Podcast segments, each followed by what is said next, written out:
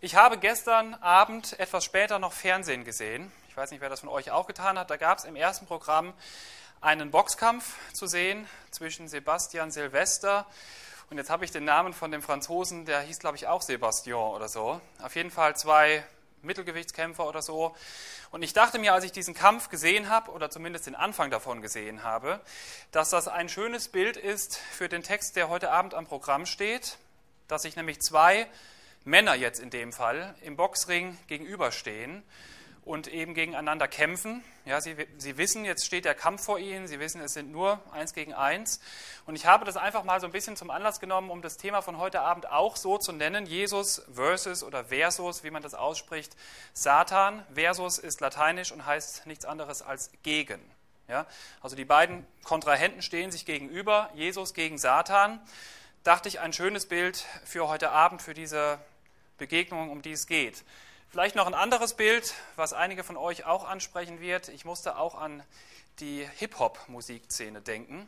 Ich meine, ich sehe jetzt nicht aus wie der typische Hip-Hopper und höre das auch nicht nur, aber ich muss zugeben, ich interessiere mich dafür, ja, weil ich einfach viel mit Jugendlichen zu tun habe und jetzt auch bei Neues Leben sind einige Studenten, die gerne Hip-Hop hören. Ich muss sagen, mich beeindruckt das, diese Wortgewandtheit, ähm, sehr, sehr anspruchsvoll, eine Kunst.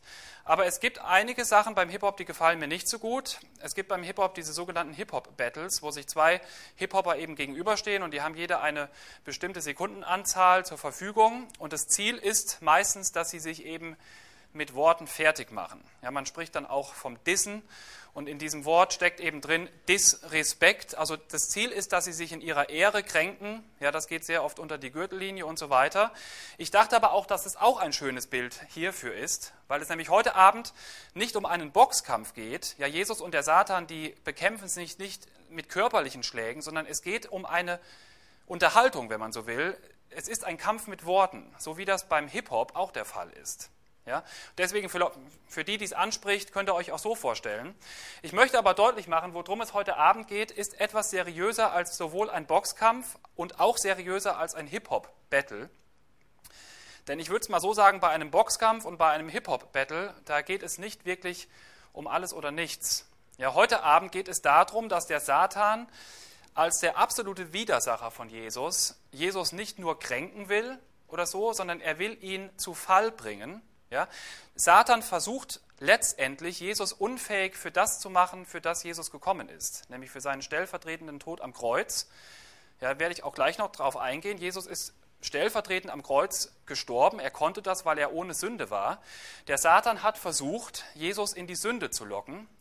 Wenn er das geschafft hätte, hätte Jesus nicht mehr für uns am Kreuz sterben können. Ja, ich, ich denke hier, ihr merkt, hier hinkt der Vergleich. Es ist zwar rein von der Form her ein Kampf Mann gegen Mann, ein Kampf mit Worten, so wie beim Hip-Hop-Battle, aber es geht um wesentlich mehr und es ist natürlich wesentlich seriöser oder wesentlich ernsthafter äh, das Problem, um das es heute Abend geht. Bevor ich gleich einsteige, möchte ich noch einige Sachen grundsätzlich sagen. Wenn man sich äh, diese Versuchungsgeschichte ansieht, gibt es zwei Meinungen, die man so in den Kommentaren liest, die einen Leute, die einen Ausleger sagen, äh, Jesus hätte überhaupt nicht sündigen können. Ja, dann wird gesagt, Jesus war ja Gott, als Gott war er sündlos und Jesus hätte überhaupt nicht hier diese Versuchung nicht bestehen können. Ja, das ist die eine Argumentation. Die anderen sagen, Jesus hätte hier durchaus fallen können.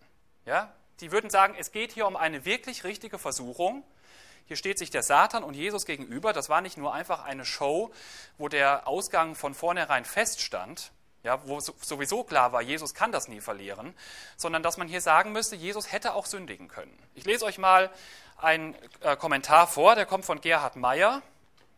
Wer den kennt, der hat einige Kommentare in der sogenannten Edition C äh, Kommentarreihe geschrieben. Der schreibt folgendes: Es soll niemand behaupten, Jesus habe gar nicht sündigen können. Doch Jesus konnte sündigen, aber er tat's nicht.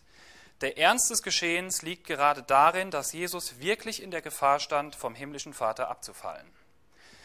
Ja, wenn ihr mich nach meiner Meinung fragt, ich tendiere zu dieser letzten Meinung, so wie Gerhard Meyer das ausdrückt. Denn ich sage mir, wenn ich mir den Text von heute Abend durchlese, das ist nicht nur eine Show. Ja, sonst hätten uns die Evangelisten diesen Text nicht überliefert. Hier geht es um eine wirkliche Versuchung. Und wenn es eine wirkliche Versuchung war, dann müssen die Sachen, die der Teufel Jesus angeboten hat, auch wirklich attraktiv für ihn gewesen sein. Ja, das heißt, Jesus war wirklich empfänglich für das, was der Teufel ihm anzubieten hat. Ja, ich würde dafür heute Abend nicht meine Hand ins Feuer legen, aber ich tendiere in diese Richtung, dass ich sage, wir haben es mit einer echten Versuchung zu tun, wo der Ausgang nicht von vornherein feststand. Ja, vielleicht können wir auch später da noch drüber diskutieren. Ich fange jetzt erstmal an und stelle euch mal die beiden Kontrahenten vor. Jesus gegen Satan. Ja, wir haben hier ich habe ein schönes Bild von Jesus mitgebracht. Das ist eins meiner Lieblingsbilder, ein bisschen älteres Bild schon, eine Darstellung eben von Jesus auf der einen Seite und auf der anderen habe ich einfach mal auch ein älteres Bild mitgebracht, wie sich Leute den Teufel vorgestellt haben. Ja, das sind die beiden Personen, die sich hier gegenüberstehen. Ich möchte sagen, ich gehe davon aus, dass die beiden sich jetzt nicht körperlich gegeneinander gegenübergestanden haben. Ja, der Teufel ist ein Geist das wird in der Bibel sehr deutlich. Ja, der hat keinen Körper, der kann zwar verschiedene Gestalten annehmen, aber der Teufel ist von seiner Natur her ein körperloses Wesen. Ja, und ich gehe eher davon aus, dass sich das Ganze in einer Vision abgespielt hat. Ich werde euch auch gleich noch sagen, warum. Ja, ich würde also sagen, der Teufel hat Jesus, hat Jesus, nicht in einem Körper gegenübergestanden, sondern das hat sich eher in der Gedankenwelt Jesu abgespielt, dass der Teufel ihm da diese Versuchung eingegeben hat. Und ich habe da gleich auch noch Argumente, warum ich das so sehe. Was mir noch wichtig ist, über diese beiden Gegner lese ich jetzt mal vor. Und zwar sind das die Verse 1 und 2 in dem Kapitel Lukas 4. Ihr könnt es also mal aufschlagen, könnt auch mitlesen. Ja, also Lukas 4. Und ich fange mal an mit den Versen 1 und 2. Jesus aber voll Heiligen Geistes kam zurück vom Jordan und wurde vom Geist in die Wüste geführt und 40 Tage lang von dem Teufel versucht. Und er aß nichts in diesen Tagen und als sie ein Ende hatten, hungerte ihn. Was man erstmal sagen kann, ist, dass Jesus hier in die Wüste geführt wird von Gott. Ja, das ist mir ganz wichtig, das zu betonen. Das war kein Fehler hier, dass Jesus irgendwie versucht wurde, das war von Gott geplant. Ich lese euch das mal noch aus dem Matthäus-Evangelium vor, da wird das noch viel, viel deutlicher. Das ist äh, Matthäus 4, Vers 1. Da wurde Jesus vom Geist in die Wüste geführt, damit er von dem Teufel versucht würde. Ich denke, das ist eindeutig. Gott führt, oder der Geist Gottes führt Jesus in die Wüste mit einem Ziel, dass er nämlich von, Gott, von dem Teufel da versucht werden würde. Ja? Das heißt, wir können schon mal wissen, das, was hier passiert, passiert nicht gegen Gottes Willen, es ist Gottes Wille. Jesus wird von Gott in die Wüste geführt, um da versucht zu werden. Dann das nächste, was man sagen kann, findet sich in Vers 2. Er wird vom Teufel versucht. Da ist es mir wichtig zu betonen, dass der Teufel Jesus versucht mit dem Ziel, Jesus zu Fall zu bringen. Es gibt zwei verschiedene Arten von Versuchung. Von Gott heißt es auch öfters, dass er Leute versucht. Ja, Gott hat zum Beispiel ähm, den Abraham versucht, steht so in, in der Bibel drin, dass er seinen Sohn Isaak opfern soll. Ja, das war eine Versuchung, aber Gott versucht nicht zum Bösen. Gott versucht immer nur, um einen Menschen zu testen, letztendlich mit dem Ziel, dass dieser Mensch im Glauben reift und dass er fester wird im Glauben. Beim Teufel ist das anders. Der Teufel versucht Menschen, und in diesem Falle hier Jesus, um uns und um Jesus wirklich zu Fall zu bringen. Ja, der hat ein einziges Ziel mit der Versuchung, er will Jesus zu Fall bringen. Was auch noch auffällt, ist, dass Jesus außerordentlich geschwächt ist. Ja, ich lese euch das nochmal vor.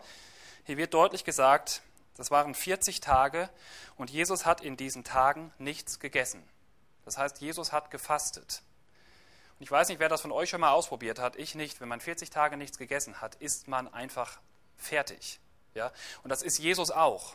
Das ist ganz wichtig, mir das zu betonen. Jesus war kein Superman hier in diesem Sinne. Er war zwar Gott, aber es war nicht so, dass ihm das nichts angehabt hat, haben konnte. Jesus hatte Hunger. Wir lesen in der Bibel davon, dass Jesus Durst hatte. Wir lesen in der Bibel auch, dass Jesus müde gewesen ist von langen Reisen. Ja? Und es ist mir wirklich wichtig zu betonen, Jesus war geschwächt. Jesus hat in diesem Kampf, ist in diesen Kampf hineingegangen als Geschwächter. Ich wurde da an einen Film erinnert, den haben vielleicht einige von euch gesehen. Das ist der etwas neuere Film über die antike Gladiator. Ich habe den sehr gerne gesehen, habe den auch mehrmals gesehen. Da gibt es eine, in der, ziemlich in der letzten Szene geht es darum, da ist dieser Gladiator, der auch Spanier genannt wird, ähm, muss gegen seinen absoluten Widersacher kämpfen, nämlich den Sohn von Kaiser Mark Aurel den Commodus. Und die kämpfen eben in der Arena im Kolosseum in Rom. Nur das Problem dabei ist, dass der Commodus dem Gladiator, also dem Spanier, vor dem Kampf heimlich einen, äh, ein Schwert in den Rücken rammt. Und dadurch ist der Gladiator außerordentlich geschwächt. Das wird dann zwar verdeckt, sodass die Zuschauer das nicht sehen können, aber es wird klar, hier stehen sich zwei Leute gegenüber und als Zuschauer dieses Films weiß man schon, der eine ist wirklich geschwächt. Der ist unterlegen. Und so stelle ich mir das hier auch vor. Jesus begegnet seinem absoluten Widersacher, dem Teufel, in der allerungünstigsten Situation, als er nämlich 40 Tage und 40 Nächte lang nichts gegessen hat. Ja, soweit mal zu den beiden Widersachern. Jetzt komme ich zur ersten Versuchung. Es gibt insgesamt drei. Ich habe das mal genannt, Versuchung Nummer eins, Hungerstillen. Ich lese euch die Verse vor, findet sich in Lukas 4 und ich lese jetzt die Verse 3 und 4. Der Teufel aber sprach zu ihm, Bist du Gottes Sohn, so sprich zu diesem Stein, dass er Brot werde. Und Jesus antwortete ihm, Es steht geschrieben, der Mensch lebt nicht allein vom Brot. Was macht der Teufel hier? Der fängt sehr, sehr geschickt an. Der sagt nämlich zu Jesus, wenn du wirklich Gottes Sohn bist, dann. Ja, und mir ist aufgefallen, dass Jesus Gottes Sohn ist. Das wurde etwas vorher, wenn ihr mal guckt, in Lukas 3, Vers 22, nämlich bei der Taufe von Jesus, da wurde das ausdrücklich gesagt. Da sagt nämlich Gott der Vater zu Jesus, du bist mein lieber Sohn, an dir habe ich wohlgefallen. Und was der Teufel jetzt macht, im Grunde genommen, ist, dass er auf Jesus zugeht und er sagt, wenn das wirklich stimmt, wenn du Gottes Sohn bist, dann sag hier zu diesem Stein, dass er Brot wird. Ja, ich habe euch mal hier so Steine in der Wüste als Bild mitgebracht. Und der Teufel ist geschickt. Der sagt nämlich Jesus, der sagt im Grunde genommen zu Jesus, hier Jesus, du bist doch Gottes Sohn. Warum musst du hier so jämmerlich hungern? Das hast du doch überhaupt nicht nötig als Gottes Sohn. Wenn du wirklich Gottes Sohn bist, dann verdienst du doch eigentlich was viel Besseres. Dann besorg dir doch was zu essen. Du kannst es doch. Ja, so stelle ich mir das vor. Hier geht es also um die Ehre von Jesus. Ja, er will Jesus praktisch den Gedanken einflüstern, dass Jesus sagt, hey Moment mal, ich bin ja Gottes Sohn, habe ich das überhaupt nötig, hier zu hungern und dem Teufel so unterlegen zu begegnen? Ich könnte mir doch 0, nichts Brot selber schaffen. Ja, das ist das Angebot des Teufels. Und ich möchte deutlich sagen, was der Teufel hier Jesus anbietet, ist an sich keine Sünde. Ja, es ist ja keine Sünde, Brot zu essen. Es ist auch für Jesus keine Sünde, aus einem Stein Brot zu machen. Ja, ich wurde da erinnert an die Geschichten, die kommen dann etwas später in den Evangelien, von der Speisung der 4000, die Speisung der 5000. Da hat Jesus ja nichts anderes gemacht. Er hat auf wunderbare Art und Weise Brot geschaffen. Ja, das war also nichts, was Jesus nicht gedurft hätte. Ganz im Gegenteil, er hat es sogar wirklich dann gemacht. Was war also das Problem?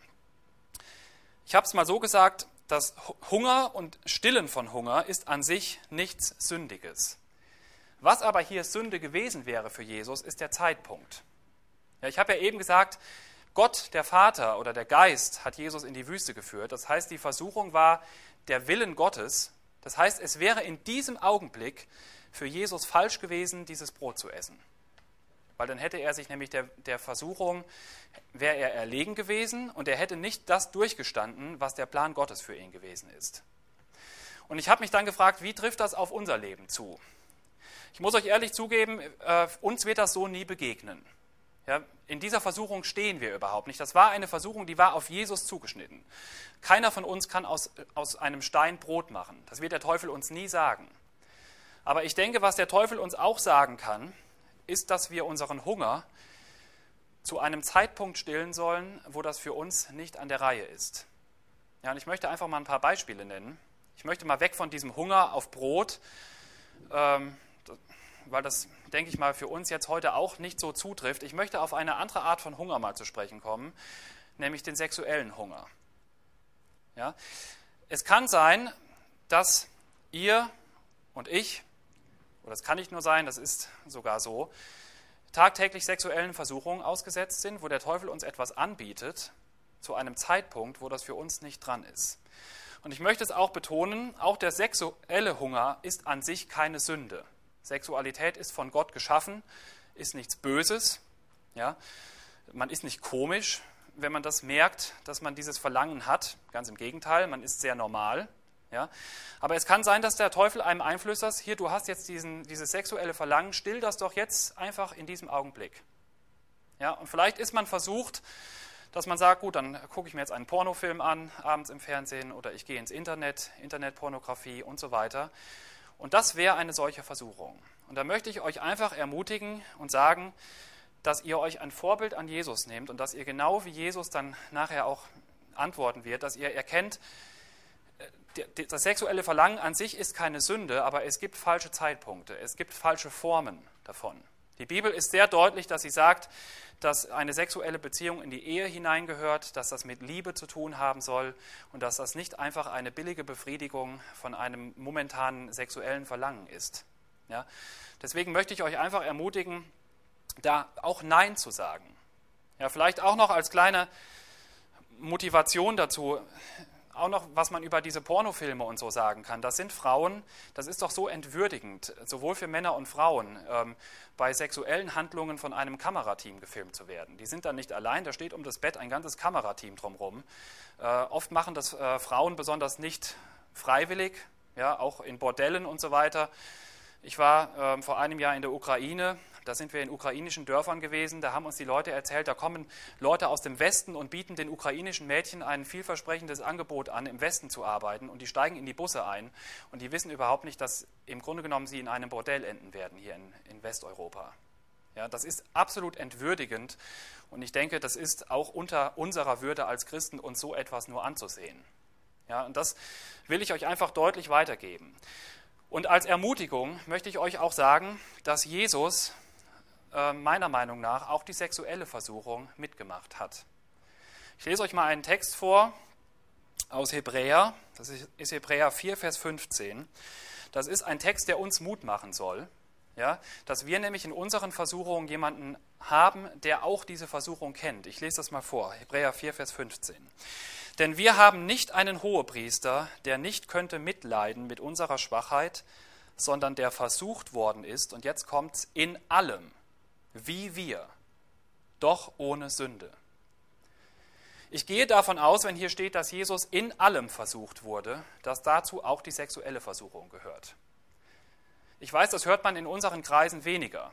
Wir sind schnell bei der Hand zu sagen, Jesus war ganz Gott, er war ganz Mensch, er hatte alle Schwächen, die wir kennen, er wurde müde, er hatte Durst, er hatte Hunger. Aber wann habt ihr schon mal in einer Predigt gehört, dass auch gesagt wird, Jesus hatte auch einen Sexualtrieb? Wenn Jesus Mensch war, dann war Jesus auch Mann.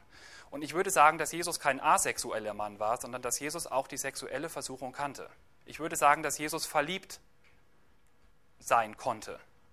Und das wäre auch noch nicht mehr etwas Schlechtes gewesen. Ich meine, er war 30, als er angefangen hat, er war ledig. Da ist es an sich nicht schlecht, wenn er sich nach einer Frau umgesehen hätte. Aber auch da kommt wieder das ins Spiel, was ich eben gesagt hatte. Es wäre für ihn, für seinen Dienst nicht dran gewesen weil Gott etwas anderes für ihn vorgesehen hatte. Er sollte ja stellvertretend am Kreuz für uns sterben. Das heißt, es hat nicht in den Plan Gottes gepasst. Aber mir macht das Mut, muss ich euch sagen, dass ich wissen kann, Jesus ist in allem versucht worden. Und er kannte als Mann sicherlich auch die sexuelle Versuchung. Er war empfänglich für weibliche Schönheit. Und das äh, Schöne, was ich finde, ist, dass Jesus, dass wir wissen dürfen, dass auch da Jesus nicht in Sünde gefallen ist. Ja, wir haben jemanden, da gehe ich gleich noch mehr drauf ein, wir haben jemanden, der uns Kraft schenken kann, der alles mitgemacht hat, der uns in unseren menschlichen Schwächen und Versuchungen durch und durch kennt und an den wir uns wenden können, wenn wir selber in Versuchung fallen. Ich lese euch aber erstmal vor, wie Jesus jetzt auf diese Versuchung eingegangen ist. Ich lese nochmal Vers 4, also Lukas 4, Vers 4. Und Jesus antwortete ihm, es steht geschrieben. Und jetzt seht ihr in euren Bibelübersetzungen eventuell, dass das, was jetzt kommt, ein Bibelzitat ist aus dem Alten Testament, nämlich aus dem fünften Mosebuch, Kapitel 8, Vers 3. Der Mensch lebt nicht allein vom Brot. Das Erste, was mir hier auffällt, ist, dass Jesus dieser Versuchung des Satans mit Wort Gottes begegnet. Und ich möchte euch jetzt einfach mal so sagen, wenn Jesus das so gemacht hat, wie viel mehr haben wir das nötig? Wenn Jesus auf ein Angebot des Satans Wort Gottes zitiert hat, dann denke ich mal, dann ist das ein Riesenvorbild für uns. Und die Voraussetzung dafür ist aber, dass man das Wort Gottes kennt. Jesus war in der Wüste. Ja, ich gehe nicht davon aus, dass er eine Schriftrolle dabei hatte mit dem fünften Buch Mose.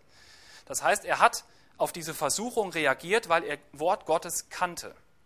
Und dazu möchte ich euch ermutigen, dass ihr das Wort Gottes auswendig lernt. Ich habe schon viele Jungschau-Freizeiten gemacht. Ja, und auf diesen Jungschau-Freizeiten, da gibt es auch für die Kinder dann die Möglichkeit, Bibelverse auswendig zu lernen. Und ich sage den Kindern jedes Mal, hier, wenn ihr die Verse auswendig lernt, ihr bekommt zwar am Schluss der Woche oder derjenige oder diejenige bekommt einen Preis ja, dafür, für viele Bibelverse. Aber ich sage immer, das Wichtigste ist nicht, dass man diesen Preis bekommt. Das Wichtigste ist, dass man Bibelverse für sich persönlich auswendig lernt, dass man in Lebenssituationen, die einem begegnen, etwas entgegenzusetzen hat. Ja, und dazu ermutige ich euch heute Abend ohne Preis, ohne irgendwelche Süßigkeiten, die ihr dafür bekommt, Wort Gottes zu lesen, auch es in euren Köpfen zu behalten und genauso, wenn Angebote auf euch zukommen, ja, zum Beispiel auf sexuellem Gebiet, wir werden auch gleich noch ein paar andere Angebote sehen, dass euch einfach Bibelverse in den Sinn kommen und ihr wissen könnt, das kann ich da entgegensetzen. Das ist für mich nicht dran, weil Gott hat es so gesagt. Ich finde das schön, die Einleitung, es steht geschrieben. Da gibt es eigentlich überhaupt kein Vertun. Da ist völlig klar, wie zu handeln ist. Was sagt aber jetzt Jesus? Er sagt, der Mensch lebt nicht allein vom Brot. Ich lese euch das nochmal aus dem Matthäusevangelium vor. Da ist es nämlich noch ein bisschen ausführlicher geschildert. Das ist in Matthäus 4 auch wieder, in Vers 4. Der Mensch lebt nicht vom Brot allein, sondern von einem jeden Wort, das aus dem Mund Gottes geht. Was Jesus im Grunde genommen sagt, ist, ja, ich habe Hunger, ich möchte diesen Hunger auch gerne stillen, aber dieses Brot, das du mir jetzt hier anbietest, Satan, das ist nicht das, was mich wirklich satt macht, sondern ich bin gekommen, um Wort Gottes zu tun. Und Jesus wusste den Auftrag, den er hatte. Und er hat gesagt, ich werde satt dadurch, dass ich mich jetzt nach meinem Vater richte und da gehorsam bin. Und das möchte ich euch einfach auch weitergeben, dass ihr das auch so seht. Ja, wir werden nicht nur satt durch Brot, durch andere Dinge, die wir zum Leben brauchen. Ja, es wäre auch falsch zu sagen, wir brauchen überhaupt kein Brot mehr. Ich denke, das wird jeder von uns die Erfahrung machen, wir brauchen das. Aber es ist wichtig, dass wir nie vergessen, dass Gott einen Plan mit unserem Leben hat und dass es Dinge gibt, von denen wir auch satt werden können, wenn wir uns nämlich nach seinem Wort richten. Ja, das heißt also, Jesus hat diese erste Versuchung, wenn man so das sagen kann, gewonnen. Ja, die erste Runde geht an ihn. Und ähm, wir werden das gleich immer wieder sehen. Das zieht sich durch den ganzen Text durch, dass Jesus jede einzelne Versuchung eben mit Wort Gottes beantwortet. Ich gehe über zur nächsten Versuchung. Ich habe das mal genannt, Versuchung Nummer zwei, Ansehen, Ruhm und Ehre. Ich lese vor, Lukas 4, die Verse 5 bis 8. Und der Teufel führte ihn hoch hinauf und zeigte ihm alle Reiche der Welt in einem Augenblick und sprach zu ihm, alle diese Macht will ich dir geben und ihre Herrlichkeit, denn sie ist mir übergeben und ich gebe sie, wem ich will. Wenn du mich nun anbetest, so soll sie ganz dein sein. Jesus antwortete ihm und sprach, es steht geschrieben, jetzt kommt ein Zitat aus 5. Mose 6, Vers 13, du sollst den Herrn, deinen Gott, anbeten und ihm alleine dienen. Was der Teufel hier macht, jetzt kommt auch das Argument, ich habe ja eben gesagt, ich denke, dass das alles in einer Vision geschieht. Hier steht, der Teufel führt ihn hoch hinaus und zeigt ihm alle Reiche der Welt in einem Augenblick. In Matthäus 4 steht nicht hoch hinaus, da steht, dass der Teufel ihn auf einen Berg führte und von da aus konnte Jesus alle Reiche der Welt sehen. Das Problem dabei ist, einen solchen Berg gibt es nicht. Ja? Es gibt keinen Berg auf dieser Erde, auf den ihr euch stellen könnt, wo ihr alle Reiche dieser Welt seht. Das gibt es nicht. Das heißt, hiermit kann kein echter Berg gewesen sein. Das heißt, auch wenn der Teufel ihn hoch hinauf führt, ich stelle mir das so vor, das passiert in einer Vision und Jesus ist irgendwie in der Lage, diese ganzen Weltreiche auf einmal zu sehen. Ja, in einer Vision oder in einem Traum oder wie ihr das euch vorstellen wollt. Ja, alle Reiche der Welt, das ist schon ziemlich viel. Ich habe euch mal hier ein Bild mitgebracht von Rom, also von der Hauptstadt des Römischen Reiches. Ich habe das deswegen gemacht, weil das damals zur Zeit, als diese Versuchung stattgefunden hat, war das eben das mächtigste Reich ja, das Römische Reich. Aber jetzt stellt euch mal vor, jetzt war nicht nur Rom dabei, sondern auch die östlichen Reiche waren dabei. Alles, was irgendwie Rang und Namen hatte, wo es schöne Städte gab, das hat Jesus alles auf einen Augenblick gesehen. Der Gerhard Meyer hat geschrieben, finde ich gut, wie der das ausgedrückt hat, Jesus hätte mehr bekommen können, als der Kaiser in Rom je besaß. Er wäre bedeutender geworden als Alexander der Große, Cäsar, Augustus oder Napoleon. Das heißt, der Teufel hat ihm alles angeboten. Die Frage, die man sich stellen kann, plöfft der Teufel hier? Darf der Teufel das überhaupt? Darf der Teufel, ist der Teufel überhaupt in der Position, dass er Jesus irgendwas anbieten kann? Und ich würde sagen, ja. Der Teufel ist in dieser Position. Wenn ihr in eure Bibel reinschaut, ich nenne jetzt einfach ein paar Verse, dann stellen wir fest, dass der Teufel hier auf dieser Erde eine sehr, sehr hohe Stellung hat. In Johannes 12, Vers 31 wird der Teufel als Fürst dieser Welt bezeichnet. Im 2. Korintherbrief 4, 4, Vers 4 wird der Teufel sogar als Gott dieser Welt bezeichnet. Und auch in Matthäus 12, Vers 26 wird deutlich, dass der Teufel ein Reich hat. Und der Teufel sagt es ja hier, diese Reiche sind ihm anvertraut für eine gewisse Zeit. Die sind ihm, übergeben und damit ist er durchaus in der Position, diese Reiche an Jesus zu übergeben. Ja? Und der Teufel betont hier, dass es um Herrlichkeit geht, um Herrlichkeit, Ruhm, Glanz, Ehre und Ansehen. Ja, und da würde ich doch mal sagen, das ist doch für uns alle sehr verlockend. Ja, wenn ich solche antiken Filme sehe und ich sehe diesen Ruhm und den Glanz und die Paläste, ich habe jetzt vor kurzem im Kino gesehen, Elisabeth, das Goldene Königreich, wunderschöne Paläste, in denen sich die englische Königin, Königin aufhält. Das ist einfach toll. Ja, das spricht Leute von, das spricht uns an, einfach, dass wir sagen, dass, da geht es um Ansehen, Reichtum und so weiter. Ja, das ist das, was der Teufel Jesus anbietet. Das Problem dabei ist, wie soll Jesus das Ganze bekommen? Ich lese es euch nochmal vor in Vers 7. Wenn du mich nun anbetest, so soll sie ganz dein sein. Das heißt, die Bedingung, die der Teufel stellt, ist, du kannst das alles haben, du musst mich nur anbeten. Ja, du musst vor mir niederknien und musst mich anbeten. Was der Teufel hier macht, ist erstens sehr direkt ja, er lässt alle Masken fallen und sagt Jesus im Grunde genommen, das will ich von dir, du sollst mir dienen. Was der Teufel aber hier versucht, ist, dass er Jesus vom Kreuz ablenken will. Ich habe das mal genannt, eine Abkürzung am Kreuz und am Leiden vorbei. Das heißt, der Teufel bietet Jesus etwas an, und das werde ich gleich auch noch sagen, das bekommt Jesus sowieso. Ja, das wissen wir auch. Jesus ist König der Könige, er hat alle Reiche dieser Welt. Die gehören ihm sowieso. Aber hier wäre auch wieder dafür der falsche Zeitpunkt gewesen. Ja, der Teufel bietet Jesus an, vergiss doch deinen Auftrag, vergiss das Kreuz, du kannst es jetzt sofort haben. Ich gebe dir das alles, aber bete mich an. Das heißt eine Abkürzung am Kreuz vorbei. Ich lese euch mal vor, was der richtige Weg für Jesus gewesen wäre, diese Macht zu bekommen.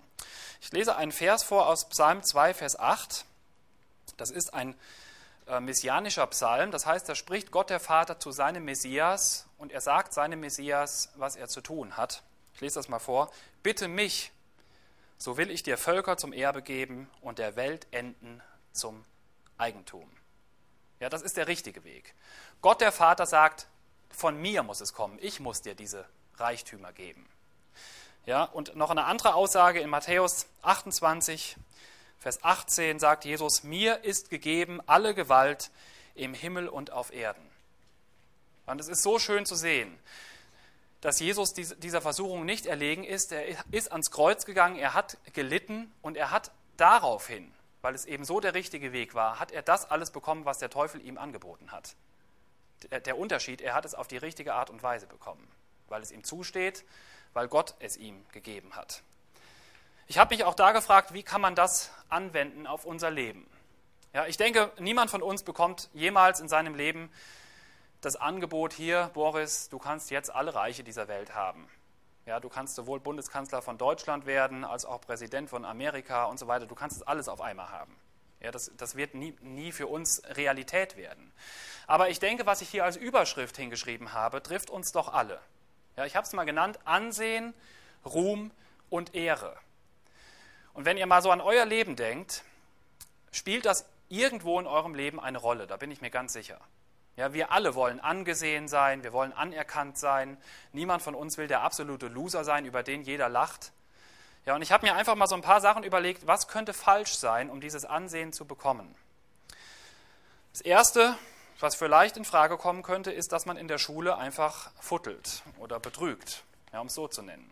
Dass man vielleicht denkt, ich will toll sein, ich will gute Noten haben, ich will auch eine gute Karriere machen können, ich will beim Lehrer anerkannt sein, aber ich schaffe es nun mal nicht durch eigene Leistung, also schreibe ich einfach beim Nachbarn ab.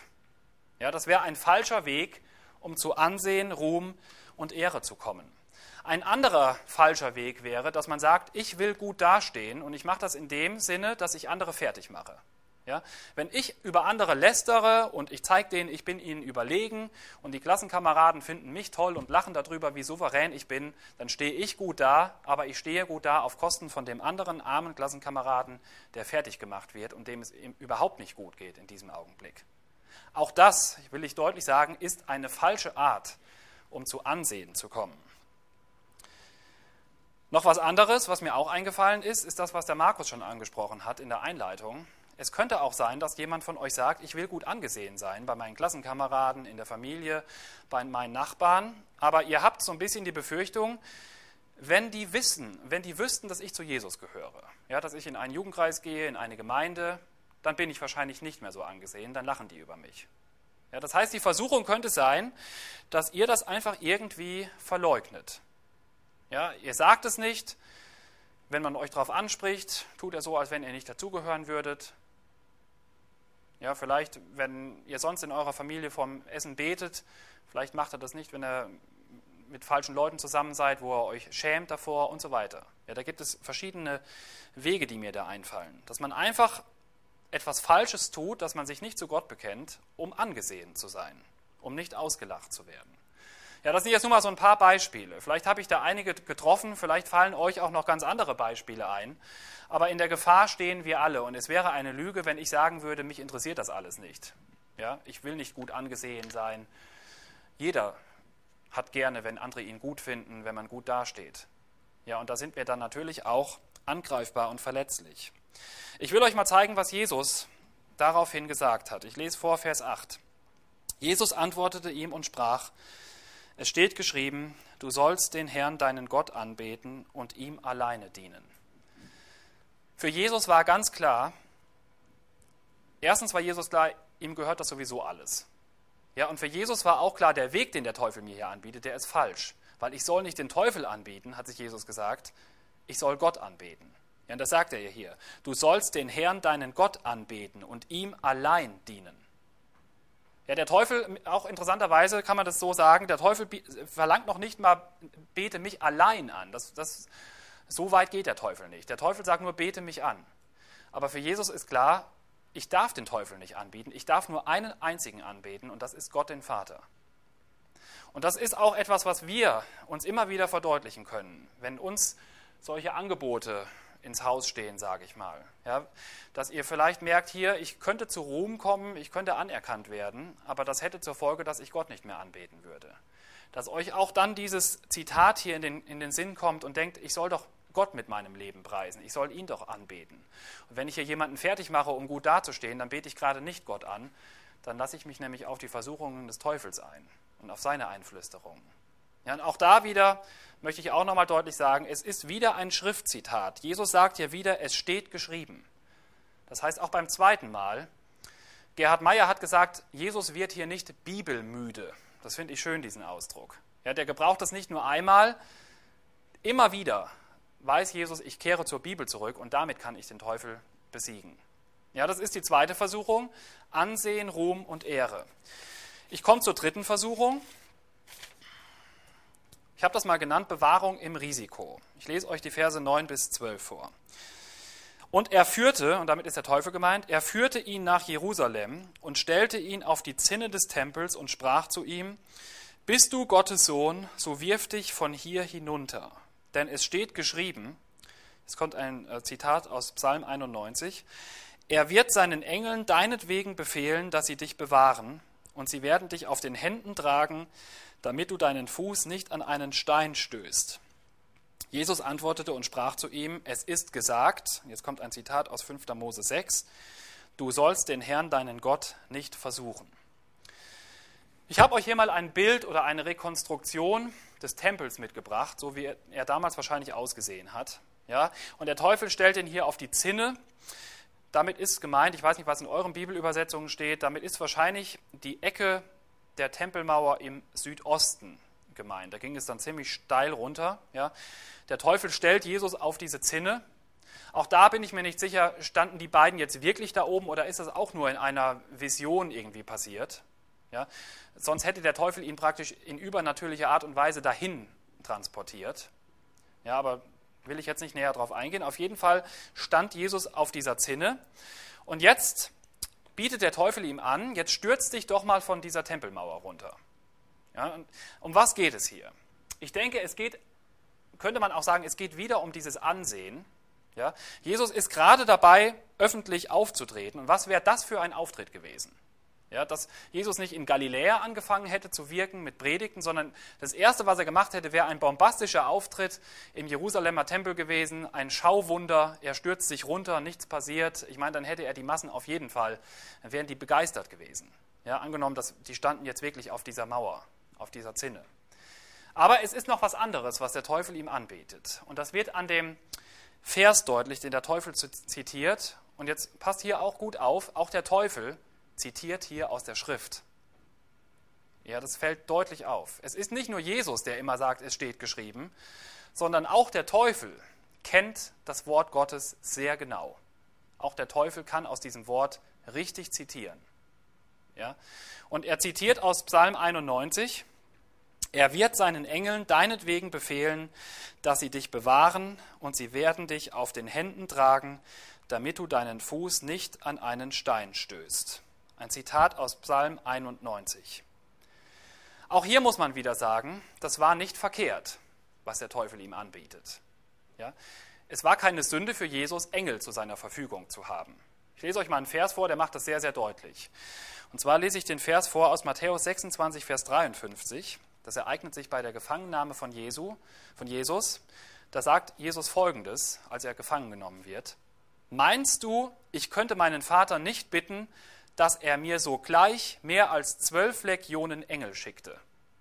Ja? Jesus wird gefangen genommen und Jesus sagt den Leuten, hier, pass mal auf, ich hätte die Möglichkeit, ich könnte meinen Vater bitten und es würden zwölf Legionen Engel kommen. Wenn man das mal nachrechnet, sind das, eine Legion ist ein römisches, eine römische Abteilung im römischen Militär mit 6000 Leuten. 12 mal 6000 sind 72.000. Ja, wenn man das so, so sehen will. Ja. Ähm, dann könnte man sagen, es sind auf jeden Fall 72.000 Engel, die Jesus hier zu seiner Verfügung hätte. Und ich würde sogar so weit gehen, er hätte unendlich viel mehr Engel zu seiner Verfügung. Das heißt, es ist keine Sünde, wäre für Jesus keine Sünde, sich von Engeln irgendwie schützen zu lassen. Das Problem ist auch wieder, es wäre hier falsch gewesen. Ja, zu diesem Zeitpunkt wäre das nicht richtig gewesen. Und das wird deutlich an dem, wie Jesus auf diese Versuchung eingeht. Und das lese ich euch auch vor. Das ist in Lukas 4, Vers 12. Jesus antwortete und sprach zu ihm, es ist gesagt, und jetzt kommt eben dieses Zitat aus 5. Mose 6, Vers 16, du sollst den Herrn, deinen Gott, nicht versuchen. Jesus zweifelt nicht an der Wahrheit vom Psalm 91, Verse 11 und 12. Ja, Jesus kennt dieses Schriftwort genauso gut wie der Teufel. Ja, Jesus sagt nicht, komm, das stimmt doch überhaupt nicht, was du hier sagst. Da ist keine Rede von. Aber er legt die Stelle anders aus als der Teufel. Das ist wichtig. Nämlich, Jesus legt die im folgenden Sinne aus, man darf Gott nicht zum Helfen zwingen, indem man sich absichtlich in Gefahr begibt. Ja, das ist ja genau das, was Jesus gemacht hätte. Wenn er sich runtergestürzt hätte, hätte er zu Gott gesagt, hier, du musst mir jetzt helfen, du musst Engel schicken. Ja, und das wäre falsch gewesen, weil Jesus nämlich hier sagt, du sollst den Herrn, deinen Gott, du sollst den Herrn, deinen Gott nicht versuchen. Das heißt, du sollst ihn nicht herausfordern und sollst ihn nicht zum Handeln zwingen. Wie könnte das in unserem Leben aussehen? Das könnte aussehen folgendermaßen, dass man sich auch in riskante Situationen begibt. Ja, ich weiß nicht, wer von euch alle schon Auto fährt. Ja, es wäre falsch, wenn ihr sagen würdet, komm, ich fahre jetzt mal mit 200 hier durch den Straßenverkehr oder auch über die Autobahn darf man ja an einigen Stellen, ist mir klar, aber ihr wisst, was gemeint ist, ja, dass ihr sagt, ich begebe mich jetzt absichtlich in Gefahr, weil ich weiß ja, Gott wird mich behüten. Das ist eine falsche Einstellung, auch von der Bibel her falsch. Da wäre es falsch, wenn ihr sagen würdet, im Psalm 91 steht ja, denn er hat seinen Engeln befohlen, dass sie, sich, dass sie dich behüten auf allen seinen Wegen. Der Vers passt hier nicht, obwohl er natürlich stimmt.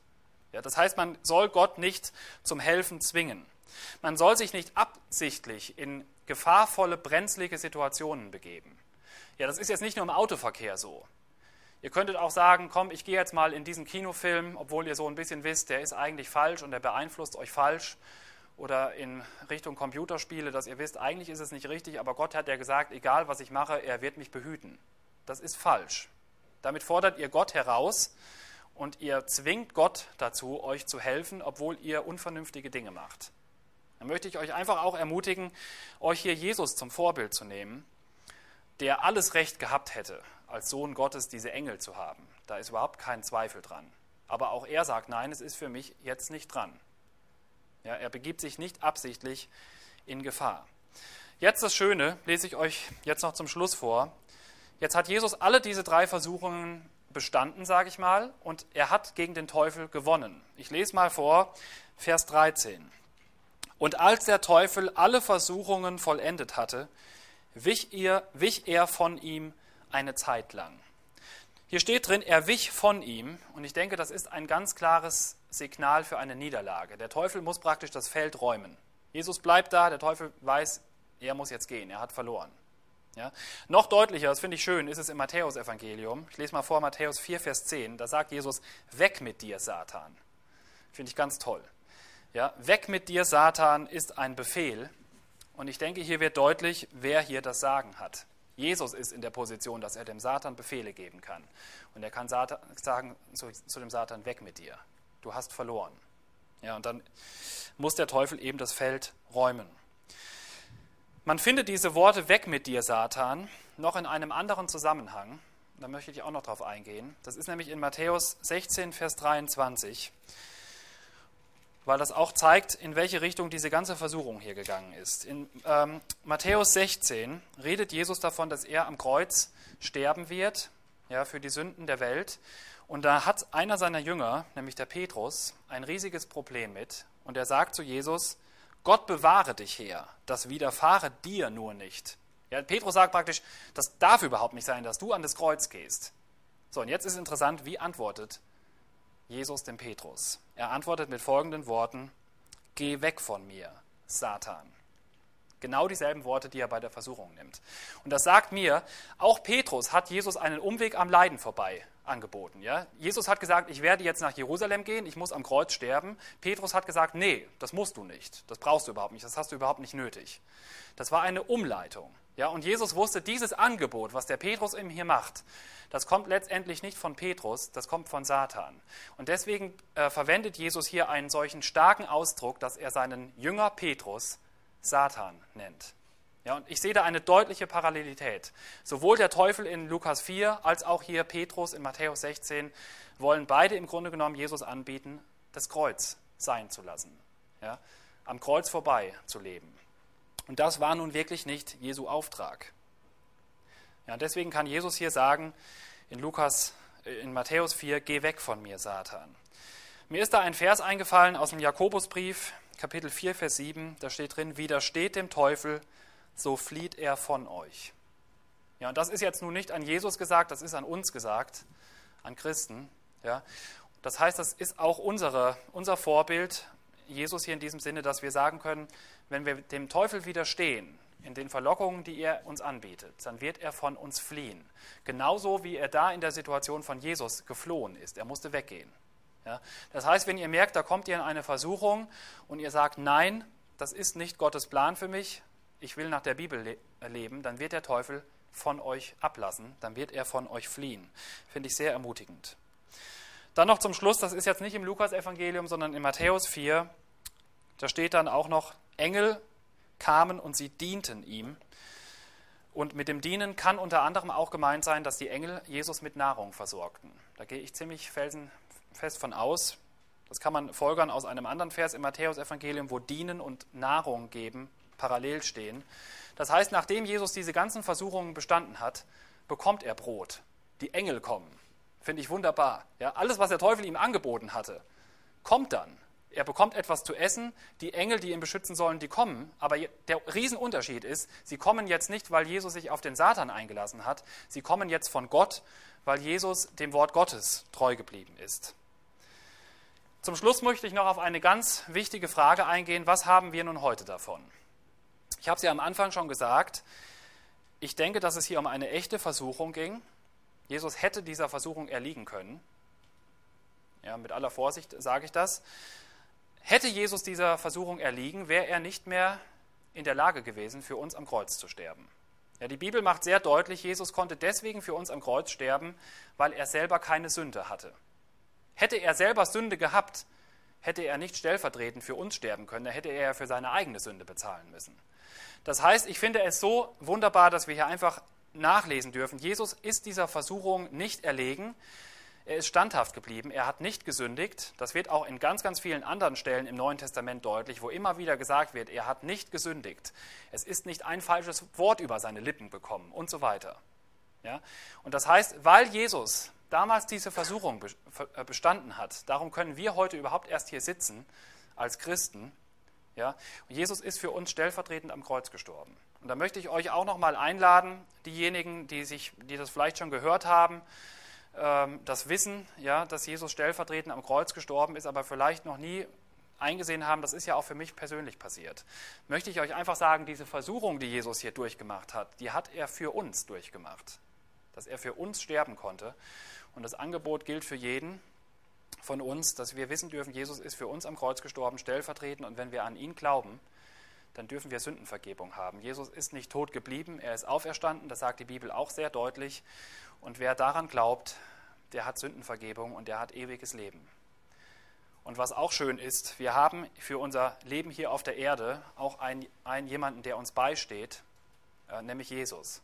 Ich lese euch mal vor, was ein Ausleger geschrieben hat. Ist schon ein bisschen älteres Buch von einem Martin Kähler. Das Buch ist von 1929. Ich finde das wunderbar, was er schreibt. Ist ein kurzer Satz.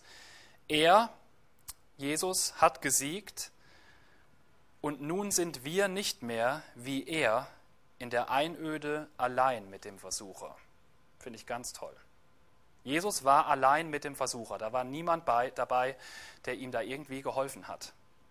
Aber wenn wir versucht werden, wir stehen dem Satan auf keinen Fall mehr eins gegen eins gegenüber, sondern wir haben jemanden, der für uns gesiegt hat, der die Versuchung selber durchgangen ist, durchlitten hat. Und Jesus steht uns zur Seite. Ja, das finde ich eine ganz tolle Ermutigung, dass wir wissen dürfen, so hart vielleicht auch Angebote sind, wir dürfen immer sagen, Herr Jesus, hilf mir dabei, da durchzukommen, hilf mir, dir treu zu bleiben. Ja, vielleicht habt, erfahrt ihr das einfach auch als eine Ermutigung für euer Leben.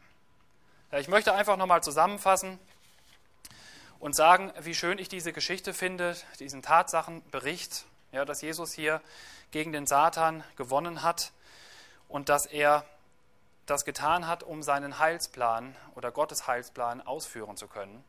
Ja, und dieses Angebot gilt für uns alle. Und vielleicht seid ihr heute Abend hier und ihr sagt, ich möchte mal gern mit dem Markus oder dem Boris noch darüber reden, über dieses Angebot. Ja, ich möchte gerne wissen, wie das wirklich alles abgelaufen ist mit dem Kreuzestod. Vielleicht seid ihr auch heute Abend hier und ihr sagt, ich habe auch in meinem Leben riesige Probleme. Ich werde auch, habe auch Versuchungen in meinem, in meinem Leben und ihr braucht vielleicht mal jemanden, der jetzt nicht aus eurer Familie kommt oder aus eurem Bekanntenkreis, sondern so wie mich vielleicht, dass ihr sagt, ich will einfach mal jemanden haben, mit dem ich darüber reden kann, dann ermutige ich euch einfach, kommt auf mich zu, kommt auf den Markus zu, dass wir einfach über diese Dinge sprechen können.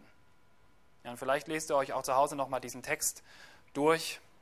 Ähm, ich habe eben zu Markus gesagt, ich bin, oder der Markus hat es zu mir gesagt, es ist schön, dass ich nicht nur über Johannes den Täufer in den letzten Wochen hier gepredigt habe, sondern ich habe mich auch darüber gefreut, nochmal über Jesus hier zu predigen, unseren Retter.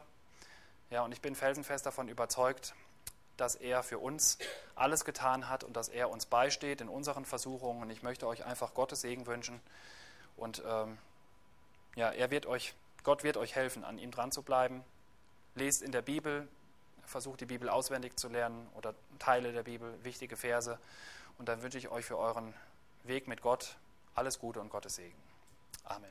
Vielleicht noch bevor wir zu den Fragen kommen, habe ich eben in der Predigt jetzt vergessen. Es gibt am Büchertisch auch besonders äh, Bücher zum Thema Sexualität, nämlich Bibel, Bibel Sex und Bodybuilding heißt eins und eins Sex um Gottes Willen.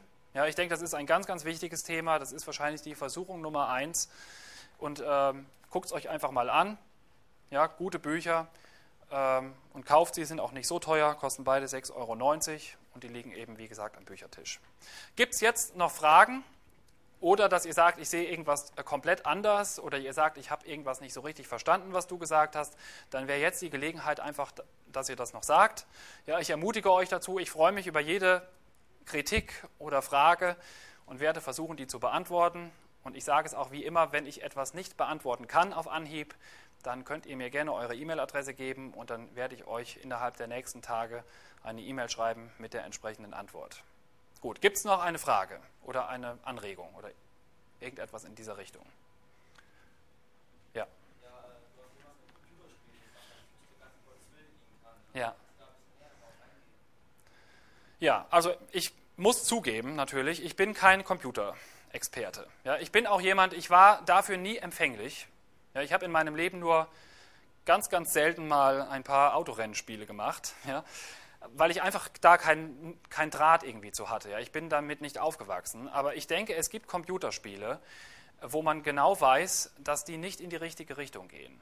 Ja, und ich würde da zum Beispiel sehr gewaltverherrlichende Spiele zu zählen ich denke, das passt nicht, wenn man sagt, ich gehöre zu Jesus, der Frieden auf diese Erde gebracht hat. Ja, ich möchte Menschen die frohe Botschaft weitergeben und man setzt sich zu Hause in sein Zimmer und man sitzt am Computer und man knallt Leute ab und das Blut spritzt und so weiter.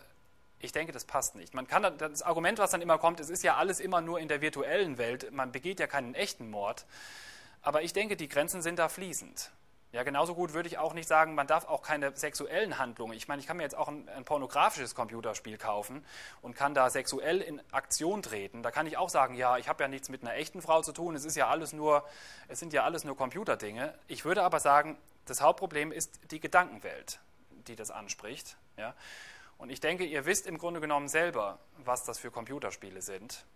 Vielleicht noch eine kurze Geschichte. Ich habe einen guten Freund, der hat lange damit gekämpft, ähm, mit solchen Computerspielen, also in erster Linie gewaltverherrlichende Computerspiele. Oder es ging dann auch teilweise in so ein bisschen ähm, Fantasy, Okkultismus rein und so. Und wir hatten einen Gottesdienst erlebt und ihm war da ganz deutlich geworden, diese Computerspiele, die musst du eigentlich wegschmeißen. Und wir sind dann durch sein Zimmer gegangen danach und er hat eine riesige Box im Zimmer aufgestellt und er hat gelacht dabei und wir haben Lieder gesungen und er hat diese ganzen Computerspiele einfach alle weggeschmissen. Ja? Und er hat mir dann nachher gesagt, wie viele Tausende von Euros das gewesen sind, ja, die er da weggeschmissen hat. Aber er war so glücklich und er wusste, er hat das Richtige getan. Ja? Und das war wie etwas, was von ihm abgefallen ist, etwas, was ihn gefangen genommen hat. Und ähm, ich ermutige euch einfach dazu, wenn ihr merkt, da sind Computerspiele oder ihr füllt euch mit Gedanken, die euch nicht gut tun, die euch vielleicht depressiv machen, aggressiv machen, dass ihr einfach die Kraft habt oder Gott darum bittet, euch die Kraft zu schenken, diese Dinge wegzuschmeißen. Ja, und ich sage, es, ihr werdet es nicht bereuen, ihr werdet nicht denken, ach Mist, jetzt ist das alles weg, das schöne Geld, sondern ihr werdet ganz im Gegenteil die Erfahrung machen, es befreit euch. Ja, wir haben das als Christen nicht nötig sage ich mal so, uns mit solchen Dingen zu beschäftigen.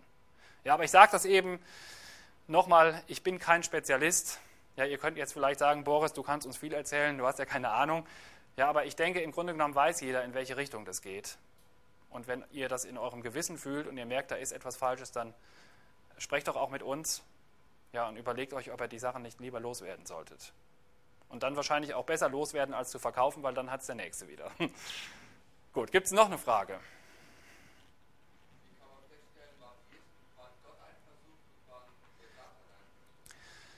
Gut, also, das ist natürlich immer eine schwierige Sache.